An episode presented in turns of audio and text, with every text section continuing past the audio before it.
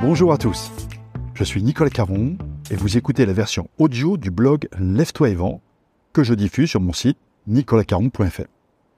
J'y traite des sujets de la prospection, de la vente, de la négociation, de management commercial et aussi de développement personnel quand il peut nous aider à vendre. Je vous souhaite une bonne écoute et la plus belle réussite commerciale possible.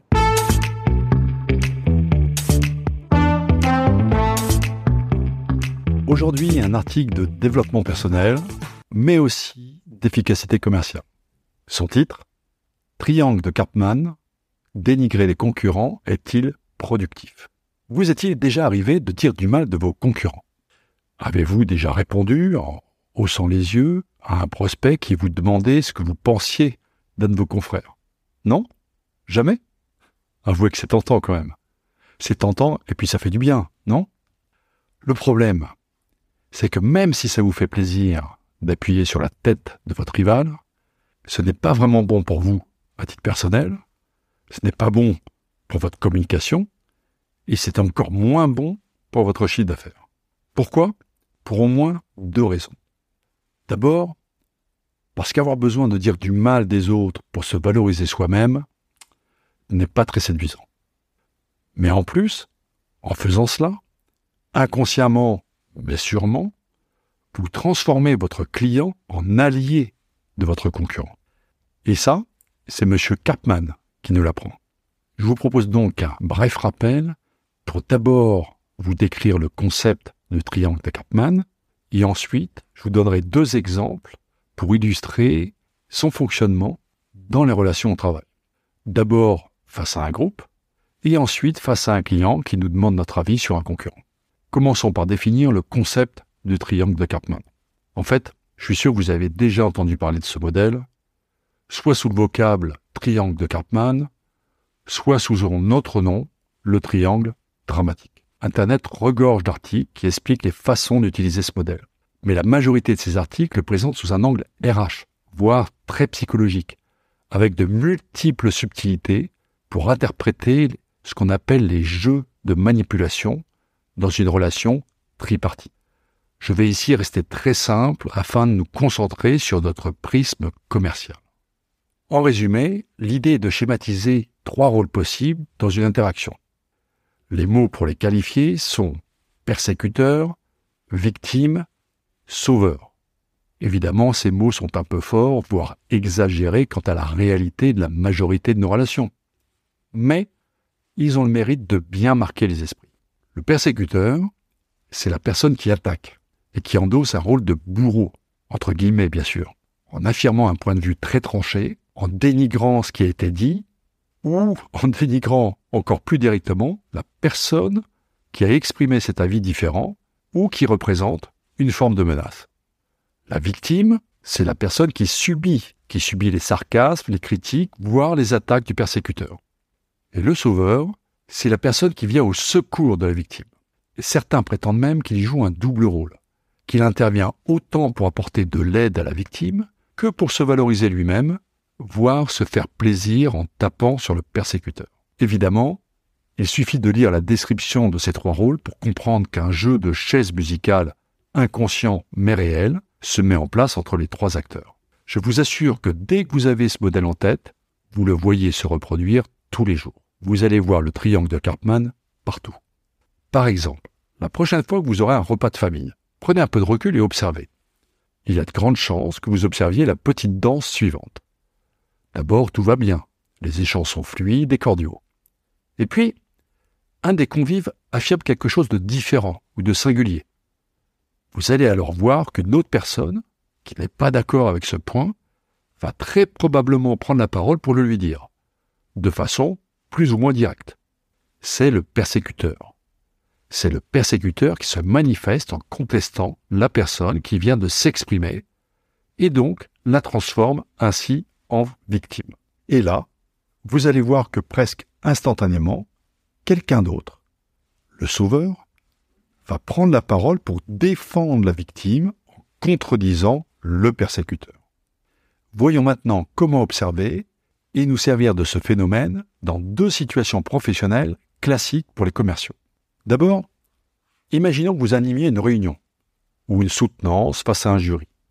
Vous êtes en train d'exprimer un point de vue ou de présenter un argument particulier, et quelqu'un qui n'est pas d'accord remet en cause la pertinence ou le bien fondé de votre propos. Comment allez-vous réagir? De façon frontale Ou allez-vous vous servir du modèle? Premier cas de figure. Vous réagissez à l'agression de façon frontale. Que va-t-il se passer?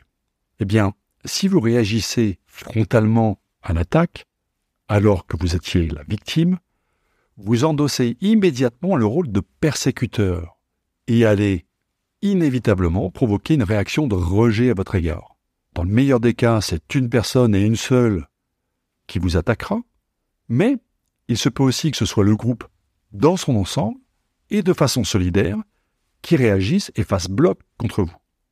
Dans les deux cas, le sauveur devient à son tour persécuteur et vous redevenez la victime.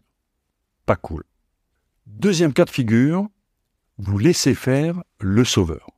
Voilà comment les choses peuvent se dérouler si vous prenez un peu de recul. D'abord, le persécuteur vous attaque. Vous êtes dans la position de la victime. Pour utiliser le modèle, il est donc important de ne pas réagir. Au contraire, vous laissez passer quelques secondes, juste ce qu'il faut pour que votre sauveur se manifeste. Et vous allez voir qu'il va se manifester et attaquer le point de vue de la personne qui s'est exprimée contre vous. Vous le laissez parler et vous le laissez dire ce qu'il pense du sujet à votre persécuteur, qui, vous l'avez compris, se transforme en victime.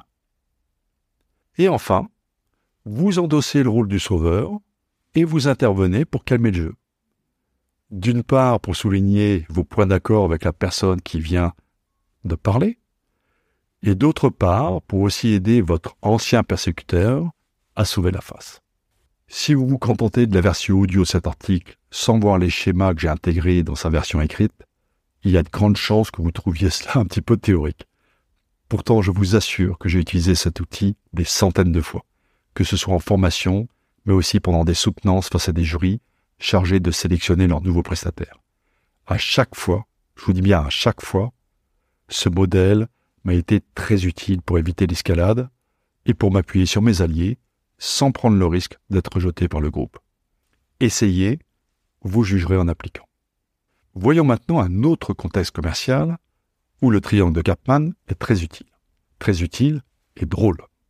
En fait, il s'agit de s'appuyer sur ce modèle face à la mouche du coche. Je suis sûr que vous avez déjà fait face à ce genre de situation.